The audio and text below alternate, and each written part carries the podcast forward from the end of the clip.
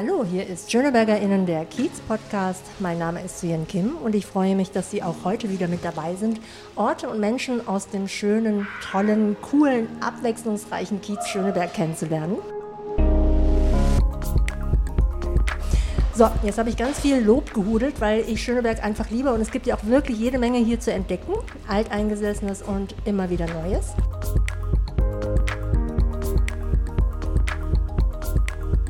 Alteingesessenen Schönebergerin habe ich mich heute verabredet und zwar in ihrem Café Someone Loves You in der Golfstraße 1, das sie im April dieses Jahres erst eröffnet hat. Sie heißt Fabienne Grünecke und ich bin happy, dass wir einen Termin für das Interview gefunden haben. Hallo Fabienne. Hallo, grüß dich. Du hast ja ganz schön viel hier um die Ohren. Ähm, man sieht hier auch noch Kartons. Ne? Es ist noch nicht alles ganz fertig. Und ich muss auch sagen, seitdem das Café auf ist, ist ja immer was los.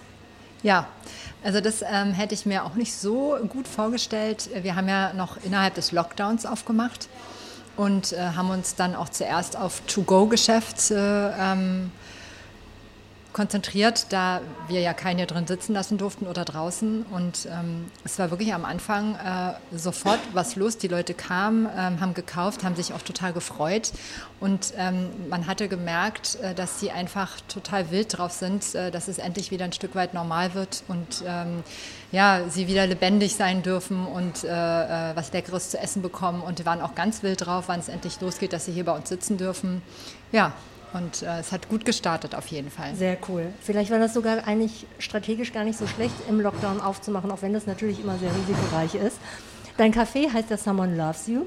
Und das klingt so schön warm, herzlich und einladend. Man kriegt so ein schönes Bauchgefühl, wenn man diesen Satz einfach mal langsam sagt. Wie bist du denn eigentlich auf den Namen des Cafés gekommen? Ähm, das ist eine, es ist sehr interessant für mich und ich musste ein bisschen ausholen, da ich ähm, ja 2007 meinen ersten Modeladen äh, eröffnet habe, hier auch in der Goldstraße in Schöneberg. Und mir damals schon ein sehr guter Freund, der äh, Lukas Kircher heißt, ähm, mit meinem Logo geholfen hat, der dann auch sehr erfolgreich wurde und eine riesengroße Agentur hier auch in Berlin hat.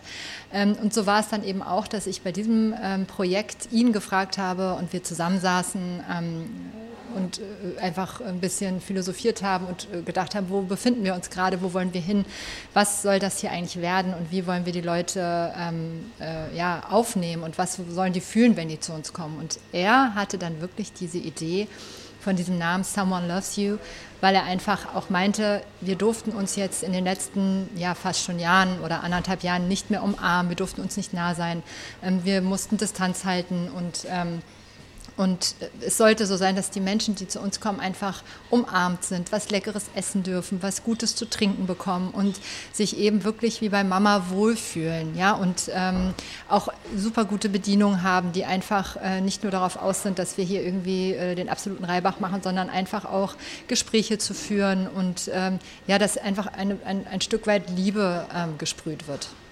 Ja, ich finde, das klingt auch aus diesem Satz so heraus. Someone loves you. Also es ist wirklich, das äh, sticht einem gleich ins Auge und wie gesagt, das macht genau dieses Bauchgefühl.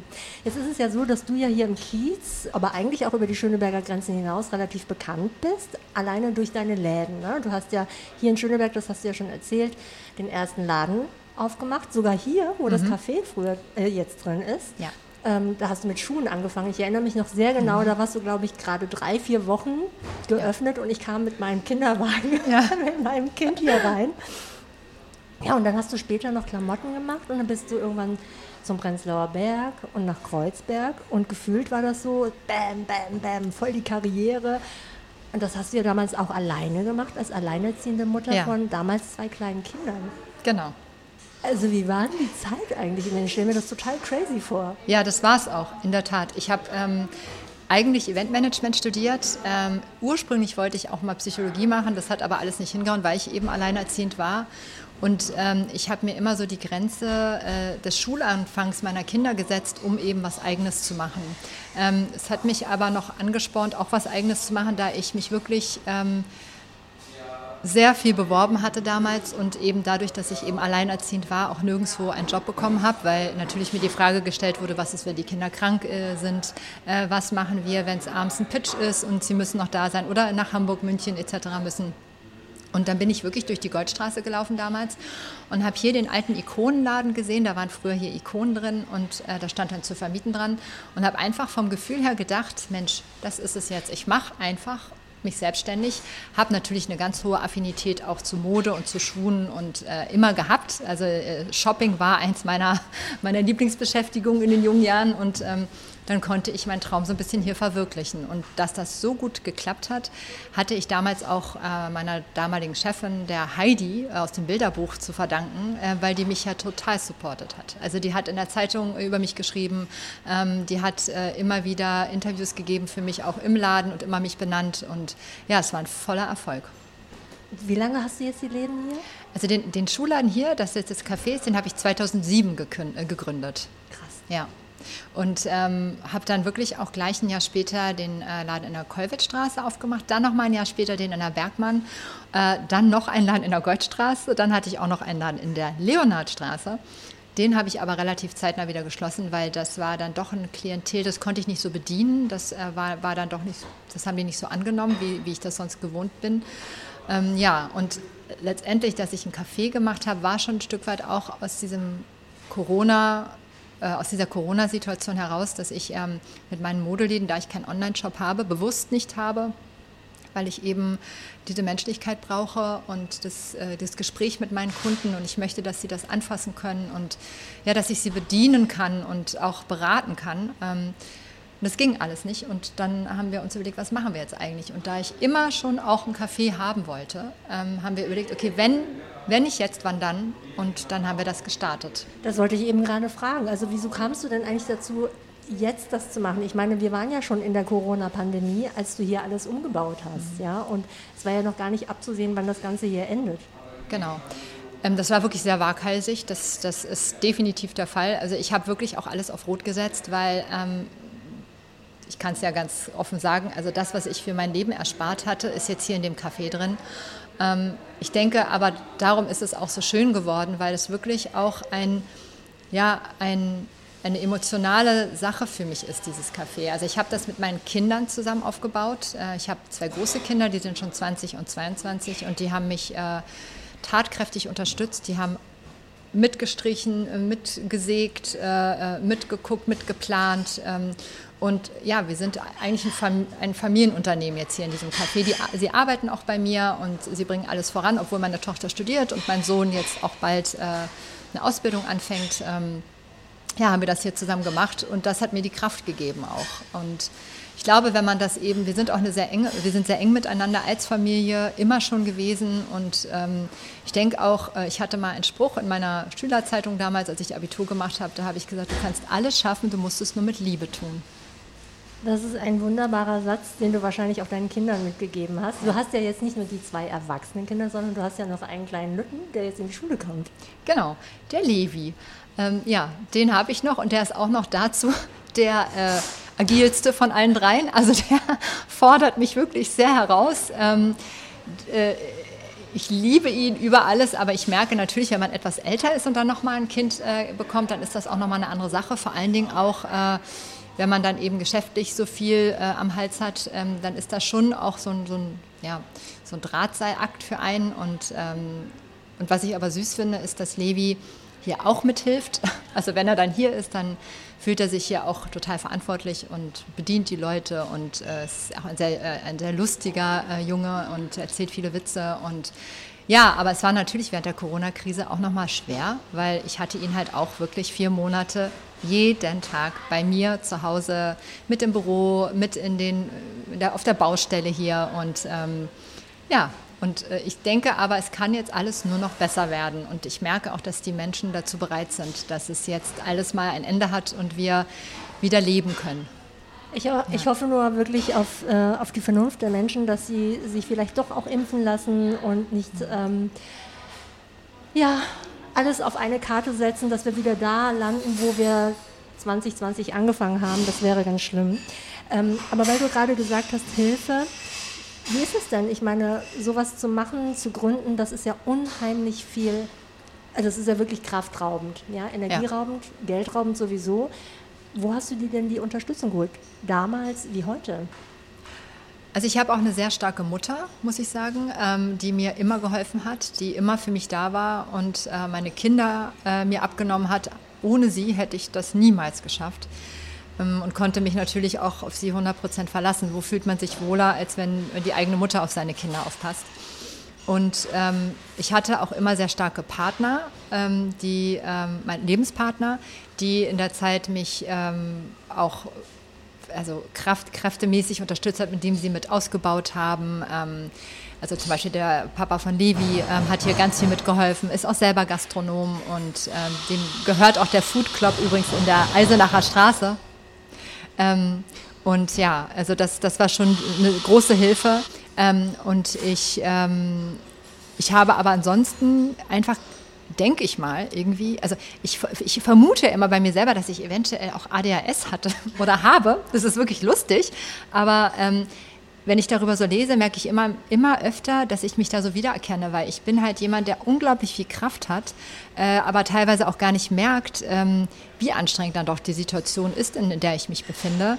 Ähm, aber trotz alledem, es, es gibt keinen Morgen, in, in dem ich nicht einfach aufstehe, aufspringe und mich auf den Tag freue.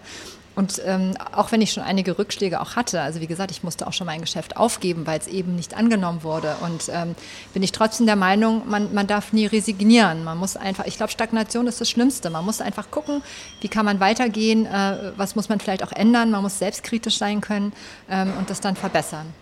Das spricht sehr für eine positive Lebenseinstellung, aber nichtsdestotrotz braucht man ja auch irgendwo eine Energiequelle. Ja, man muss ja. ja auch irgendwie wieder aufbauen, gerade weil du ja auch ähm, vorhin geschildert hast, dass es auch mal so wirkliche Downs gibt, wo du einen Laden schließen musst. Das macht ja auch was mit einem. Ja. Woher holst du dir denn dann die Energie?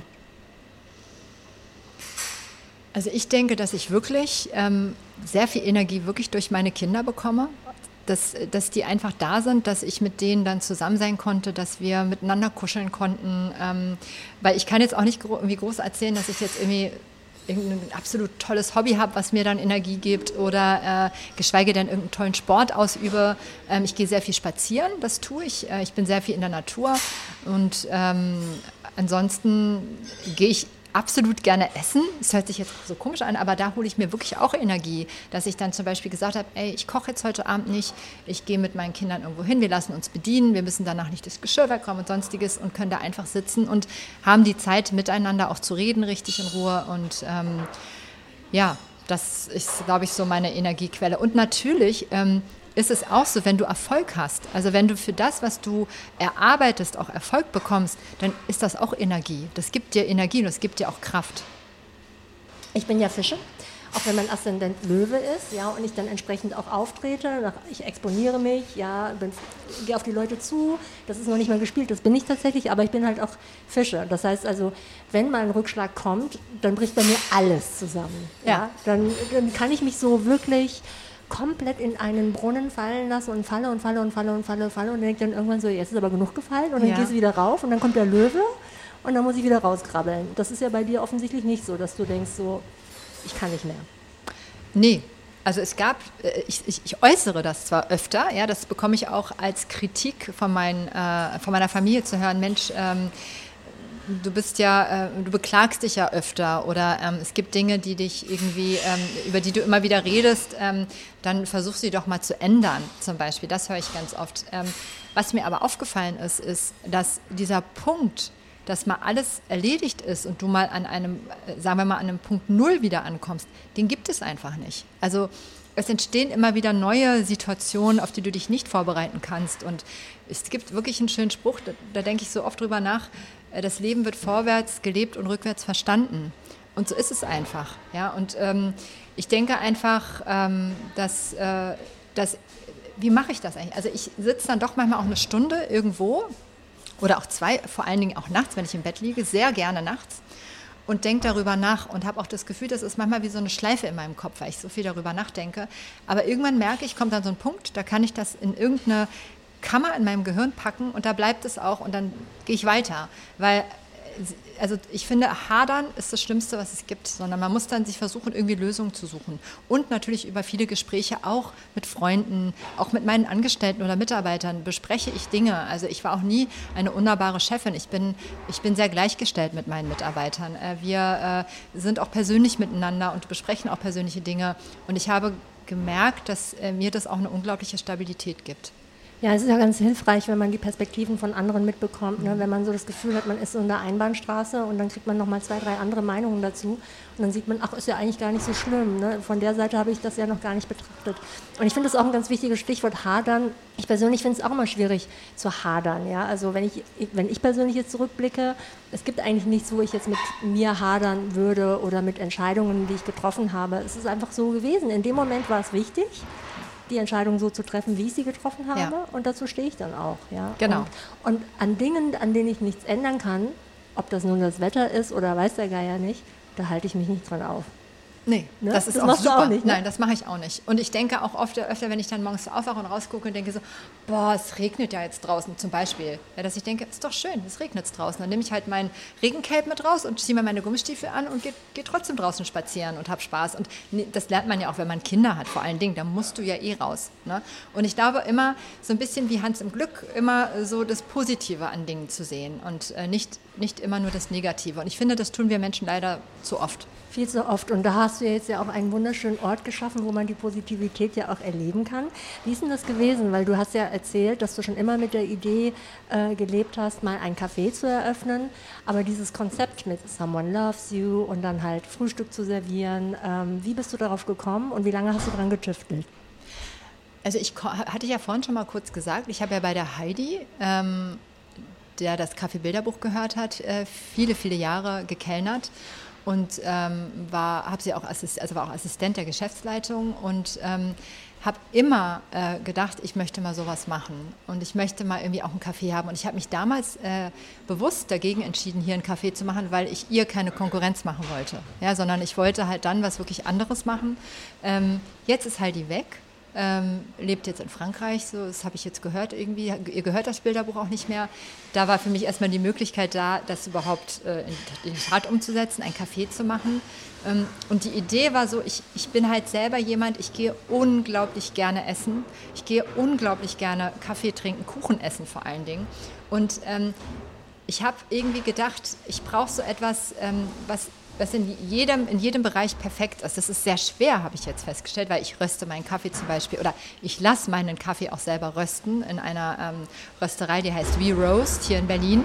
Äh, habe einen Röster, der aus Schottland kommt, der ähm, den Kaffee dann für mich röstet und äh, habe sozusagen dann meine eigene Marke. Das habe ich gemacht, weil ich oft, zum Beispiel wenn ich Kuchen essen gegangen bin, gemerkt habe, Mensch, der Kuchen ist super, aber der Kaffee ist einfach nicht lecker. Ja, und ich finde einfach einen guten, wirklich einen, einen guten Kaffee zu haben, ist so das Wichtigste erstmal für mich.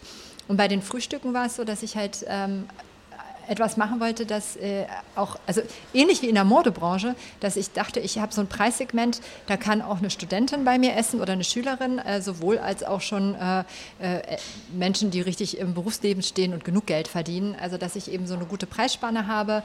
Und ähm, ja, das war so, so meine, mein Antrieb. Und ähm, ja, und dann fällt mir jetzt noch ein, was eigentlich so ausschlussgebend wirklich war, ist, dass ich ja hier nebenan mein Büro habe in der Goldstraße, äh, wo ich ja auch schon seit elf Jahren immer sitze und ganz oft nachgedacht habe, Mensch, ich würde jetzt irgendwie gerne was essen, aber ich weiß ja gar nicht wo. Ne? Und immer überlegt habe, wo kann ich mir den jetzt irgendwie schnell mal auch auf die Hand oder irgendwie mal was mitnehmen. Ähm, und ähm, daraus, äh, da, daraus habe ich dann einfach gedacht, Mensch, umso mehr, vielleicht geht es den anderen Menschen auch so und die würden gerne sowas haben wollen, wie zum Beispiel auch unsere hausgemachten Zimtschnecken, die wir ja selber machen. Ähm, nee, das, die backst du, die, nee, die backst ja. du nicht selber, oder? Nee, die backe ich nicht selber. Das wär, ich lasse sie von meinem, äh, also ich habe ja einen Bäcker in meiner Küche, ähm, der äh, aber auch super gut kochen kann und äh, ist ein Franzose, der heißt Victor und der macht unsere Zimtschnecken. Jeden Morgen backt er die frisch auf. Das ist ja krass. Ja. Wahnsinn. Das heißt, du hast eigentlich von Anfang an wolltest du nichts dem Zufall überlassen. Du hast von Anfang an gesagt, nee, der Kaffee, der muss zum Kuchen passen und wenn wir schon Zimtschnecken machen, dann sollen wir die, machen wir die auch selber. Ja, das war es wirklich. Also ich habe ähm, das auch wirklich unglaublich lange alles studiert. Ich habe wahnsinnig viele Leute auch getroffen, die aus der Gastronomie kommen, die mir äh, viele Tipps gegeben haben äh, weil ich mich immer gefragt habe, wieso gibt es eigentlich so viele Coffeeshops und wieso machen so wenige Menschen noch selber, produzieren selber. Was mir aber ganz klar oder was mir sehr bewusst jetzt wurde, ist, dass es wirklich ähm, finanziell ähm, sich überhaupt nicht rentiert, eigentlich selber zu backen, sondern das es muss halt äh, eine ja, es muss eine Leidenschaft sein, dass man sowas anbieten möchte, ähm, weil wirklich richtig Geld verdienen tut man damit nicht. Das macht man dann vielleicht eher über die Getränke. Aber so eine Zimtschnecke, wenn die selbst gebacken wird, das dauert eben auch, wenn die gut werden soll, zweieinhalb Stunden, äh, bis dann die ersten Zimtschnecken rausholen. Das heißt, man muss halt auch sehr früh anfangen zu produzieren am Tag. Und das sind alles Kosten.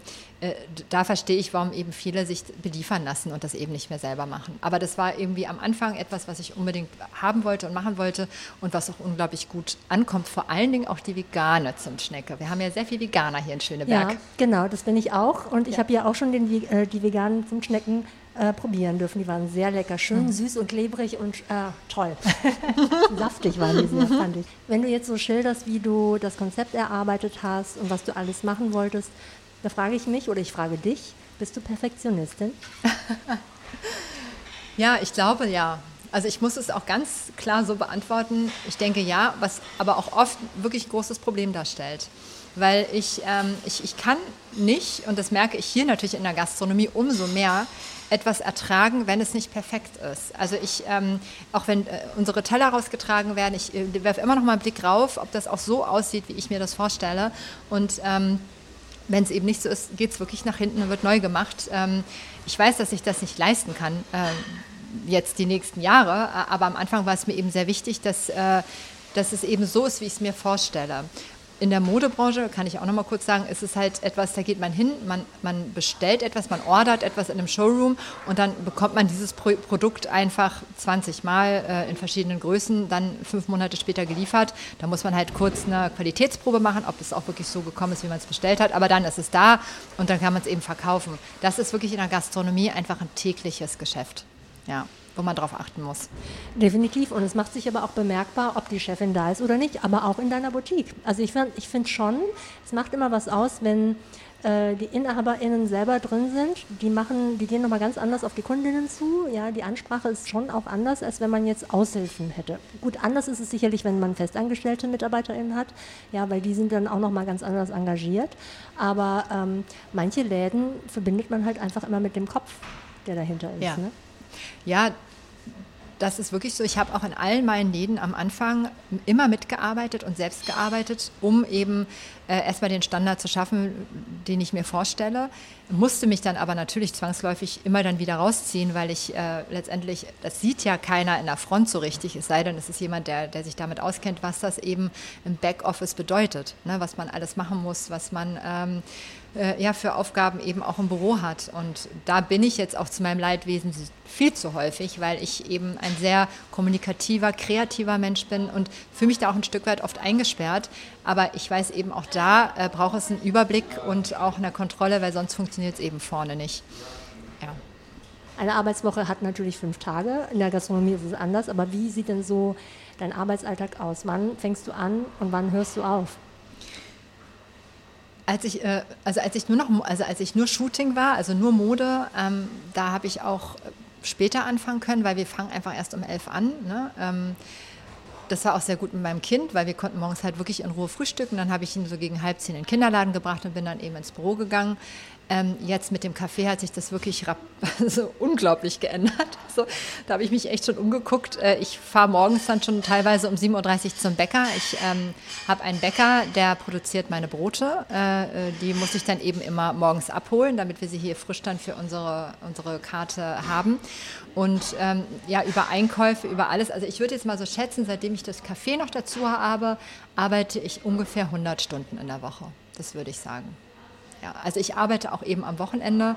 Ähm, möchte ich nicht, aber es ist eben am Anfang wichtig. Aber momentan ja, liege ich, also ich fange um 8 Uhr früh an, gehe dann teilweise um, ja, also ich gehe dann um 16.30 Uhr mein Kind abholen, komme dann aber meistens nochmal zurück, arbeite dann noch nach Bestellungen, ähm, bespreche Sachen mit meinen Mitarbeitern, äh, fahre dann vielleicht auch nochmal zu Hamburger einkaufen ähm, und dann abends um acht, halb neun schläft dann mein Kind mit, äh, mit seinem Teddy im Arm im Bett und dann stehe ich nochmal auf und gehe nochmal äh, an meinen Schreibtisch und mache weiter bis um elf oder teilweise auch zwölf. Ja. Also es ist absolut nachvollziehbar, dass man gerade in der Anfangszeit so viel Zeit mhm. investieren muss, aber die nächsten fünf Jahre kannst du das sicherlich nicht so durchhalten. Also es geht ja dann irgendwann mal auch zu Lasten, äh, zu Lasten der Gesundheit. Ja, das merke ich auch schon. Also ich ähm, merke einfach, dass äh, ich nenne das so ein bisschen atemlos sein. So fühlt sich das an, äh, nicht genug Luft zu bekommen. Und ähm, da habe ich mir aber jetzt auch schon ganz gutes Personal rangeholt. ähm, es gibt hier in dem, in dem Someone Loves You jetzt einen ähm, Restaurantmanager, den ich habe. Der kommt ab 1. August zu mir. Darüber freue ich mich total. Der Heiter. Und äh, in meinen Modeläden bin ich wirklich gut aufgestellt, schon immer. Da habe ich halt Filialleiter, die dort sitzen, die eben auch äh, viel übernehmen. Ähm, und dann habe ich wirklich sogar, äh, bin ich so verrückt und habe im äh, Juli wirklich eine Woche Urlaub geplant. Also ich traue mich. Das Doch. ist ja schon rebellisch. ja, genau. Ja, eine Woche Pelzerhaken ähm, an die Ostsee. Ähm, ja, da lasse ich mal die Seele baumeln mit meiner Familie. Kommen natürlich wieder alle mit. Ja, meine Kinder, meine Mutter, die Freunde, Freundinnen und weiß ich was. Und ähm, ja, aber dass ich das, äh, dass ich das äh, nicht äh, auf Dauer durchhalte, das weiß ich. Wenn du jetzt so zurückblickst zu den Anfängen, als du Shooting aufgemacht hast und dann Einladen nach dem anderen dann hier in Berlin verteilt, gab es da so Momente, wo du gedacht hast, das hätte ich definitiv anders machen müssen? Ähm, ja, also ich habe äh, zum Beispiel am Stuttgarter Platz, da war ich ja an der Leonhardstraße mit einem Geschäft. Ähm, da hätte ich mir vielleicht doch äh, noch mehr Gedanken drüber machen sollen, mich da häufiger hinsetzen sollen und einfach das Publikum beobachten sollen, wer, wer, ist da so, wer bewegt sich da, was sind das für Menschen. Ähm, was ich bei allen Läden eigentlich gemacht habe, das nennt sich so, ähm, ja, Klickertraining oder sowas. Also zum Beispiel auch sich hinsetzen, einen Klicker haben und einfach auch mal klicken, wie viele Leute laufen da lang, ja. Äh, das hast du wirklich gemacht? Das habe ich bei allen Läden gemacht, ja. Ich mich da, ja? Äh, naja, oder habe ich auch eine Freundin vielleicht mal mitgenommen, Ach, ja. Echt? Und wir haben uns hingesetzt und haben dann einfach die Leute geklickt, die da lang liefen. Und haben auch teilweise aufgeschrieben, was ziehen die an, was tragen die, ähm, was ist denn denen wichtig? Und das erkennt man relativ schnell. Und ich habe in der äh, Leonhardstraße das eben wirklich zum ersten Mal nicht gemacht, weil ich so belastet war durch die anderen Geschäfte. Ich bin einfach nicht mehr dazu gekommen.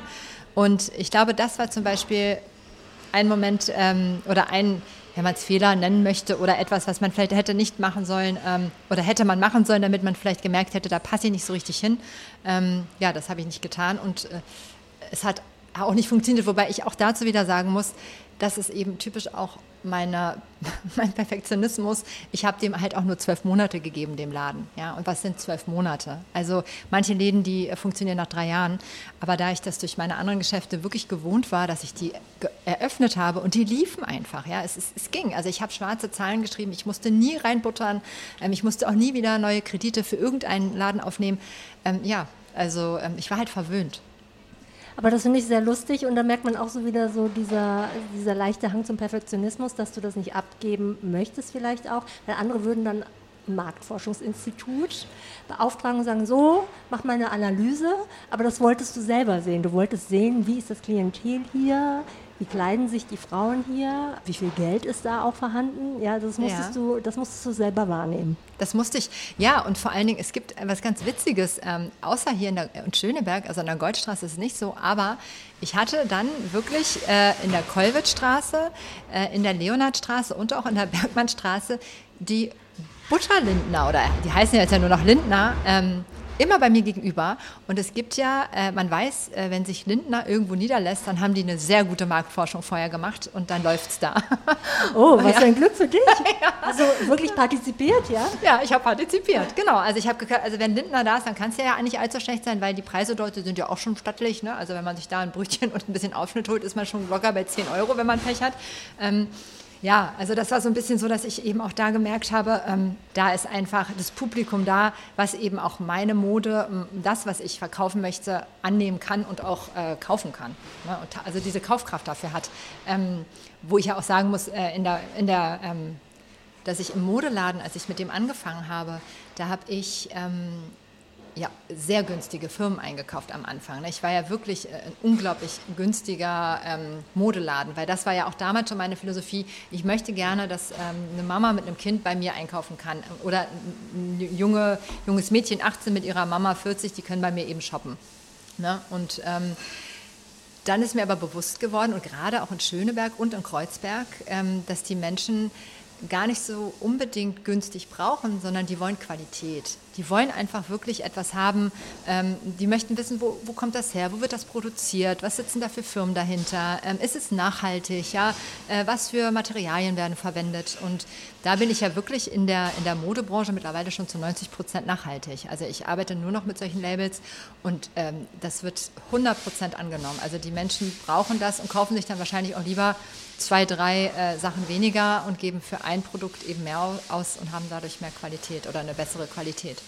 Es ist der Schöneberg ein Kiez, der sich in den letzten fünf, sieben Jahren extrem gewandelt hat. Ja. ja ich will jetzt nicht sagen, hier findet eine Art Prenzlauer Bergisierung statt. ja, das nicht. Aber der Westen war ja eine ganze Zeit lang überhaupt völlig uninteressant. Ja, es war Total. mittelinteressant. Ja. Ähm, äh, Prenzlauer Berg sowieso, Friedrichshain.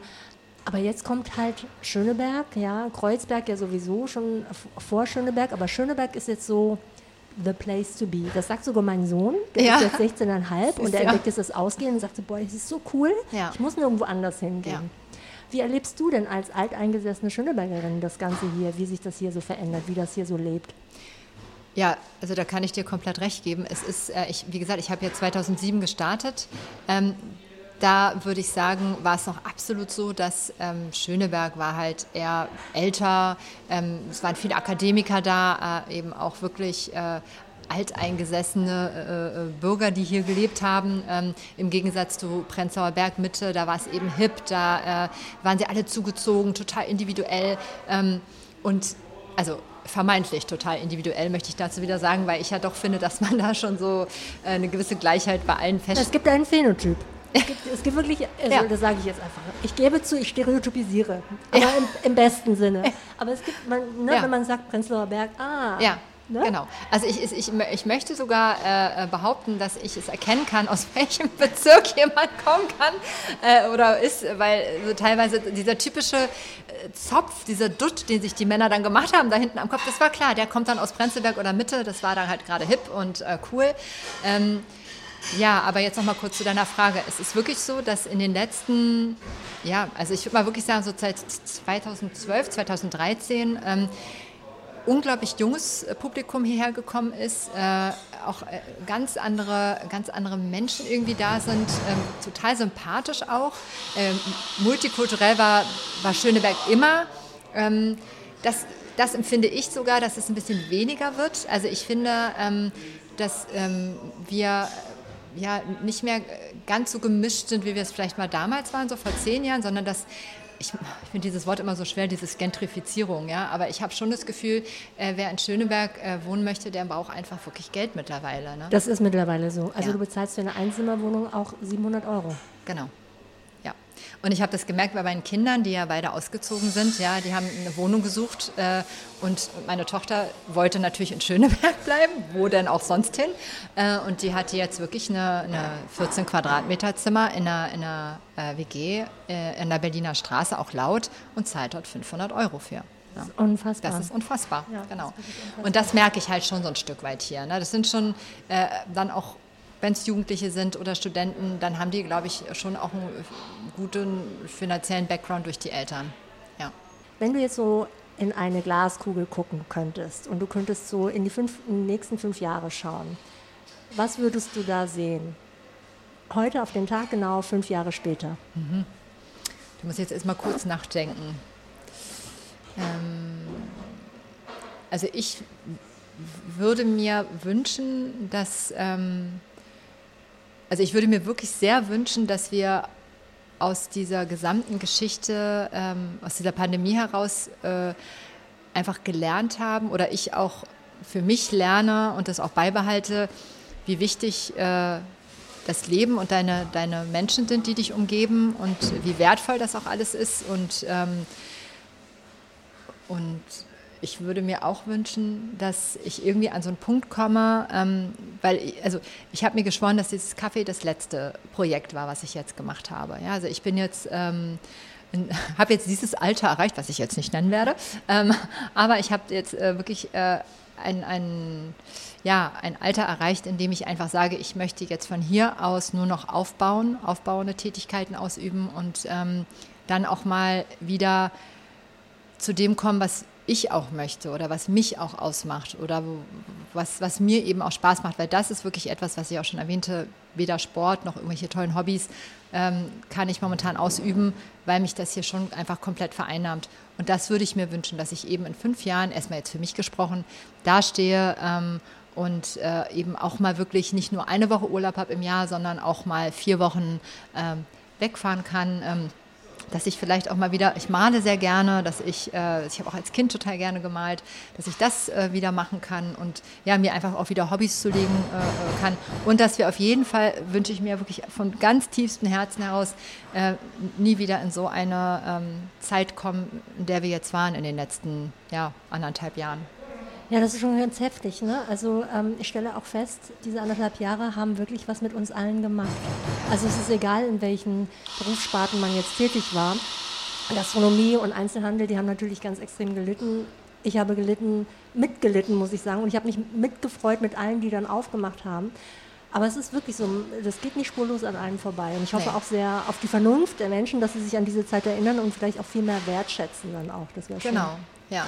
Also was ich auch sehr interessant fand, dass ich wirklich teilweise, also so daran erkenne ich auch, wie wir das verinnerlicht haben, äh, mir Filme angeguckt habe und auf einmal dachte, sag mal, wieso tragen die denn gar keine Masken? Das kann doch nicht sein. Also ja, solche, solche Gedankengänge zu haben oder wenn du jemanden triffst, das finde ich wirklich, ich bin ein sehr körperlicher Mensch. Ich umarme Menschen, ich äh, ne, und äh, gebe denen auch mal einen Kuss auf die Wange ne, und äh, dass das alles nicht mehr ging und dass ich heute noch, wenn ich jemanden treffe, überlegen muss erstmal, wie verhalte ich mich jetzt? Mag der das überhaupt? oder hat er Angst? Hat, es ist, jeder Mensch ist ja auch total verschieden oder damit umgegangen. Ja, hat, es gibt ja wirklich, ich habe auch Freunde, die hatten solche Angst davor, die, äh, also eine Freundin, die hatte aber auch eben Corona, äh, die kann auch bis heute nicht ihr, ihre Wohnung verlassen, weil sie das einfach so mitgenommen hat. Ja, und äh, ja, und ich habe mir darüber und über eine Sache auch noch, ich habe so gedacht, wie wie leichtfertig wir eigentlich alle früher waren. Ne? Ich meine, wir sind ja einfach in Clubs gegangen, haben gesungen, geschwitzt. Das war ja Aerosole, hatte ich vorher noch nie gehört in meinem ganzen Leben. Was ist das denn? Ja? Und ähm, ja, dass das wieder so ein bisschen wieder normal wird, ja, dass man das kann. Ja, es wäre schön, wenn wieder so eine Leichtigkeit käme. Ne? Ja. Das würde ich genau. mir auch wünschen. Also ja. ja. das wäre sehr, sehr schön. Und ähm, wir hoffen drauf, wir sind optimistisch. Auf jeden Fall. Und ich danke dir sehr für die Zeit und für das Gespräch, dass wir, dir, äh, dass wir uns heute hier treffen konnten. Und für alle, die jetzt nur neugierig geworden sind, kommen Sie nach Schöneberg in die Goldstraße 1 ins Someone Loves You, wo Sie auch vegane Sachen bestellen können, wie zum Beispiel diese tollen veganen Zimtschnecken. Und die sind wirklich lecker, die habe ich schon probiert. Und gleich nebenan können Sie noch schicke Klamotten shoppen bei Fabienne, nämlich da ist die Shooting Boutique. Und ich danke dir nochmal, Fabienne, dass ich hier sein durfte. Ja, ich sehr gerne und vielen Dank, dass du dieses Gespräch heute mit mir hier ja. geführt hast. Ich freue mich. Es war mein erstes und ich war schon ganz aufgeregt, aber ich glaube, ich, glaub, ich habe es einigermaßen hinbekommen. Souverän, genau. ja, danke. souverän. Ja, auch Ihnen, liebe Hörerinnen, möchte ich danken, dass Sie mich heute wieder auf Kiez-Tour begleitet haben. Das war Schönebergerin der Kiez-Podcast. Ich bin Suyen Kim und sage Tschüss. Wir sehen uns hier im Kiez.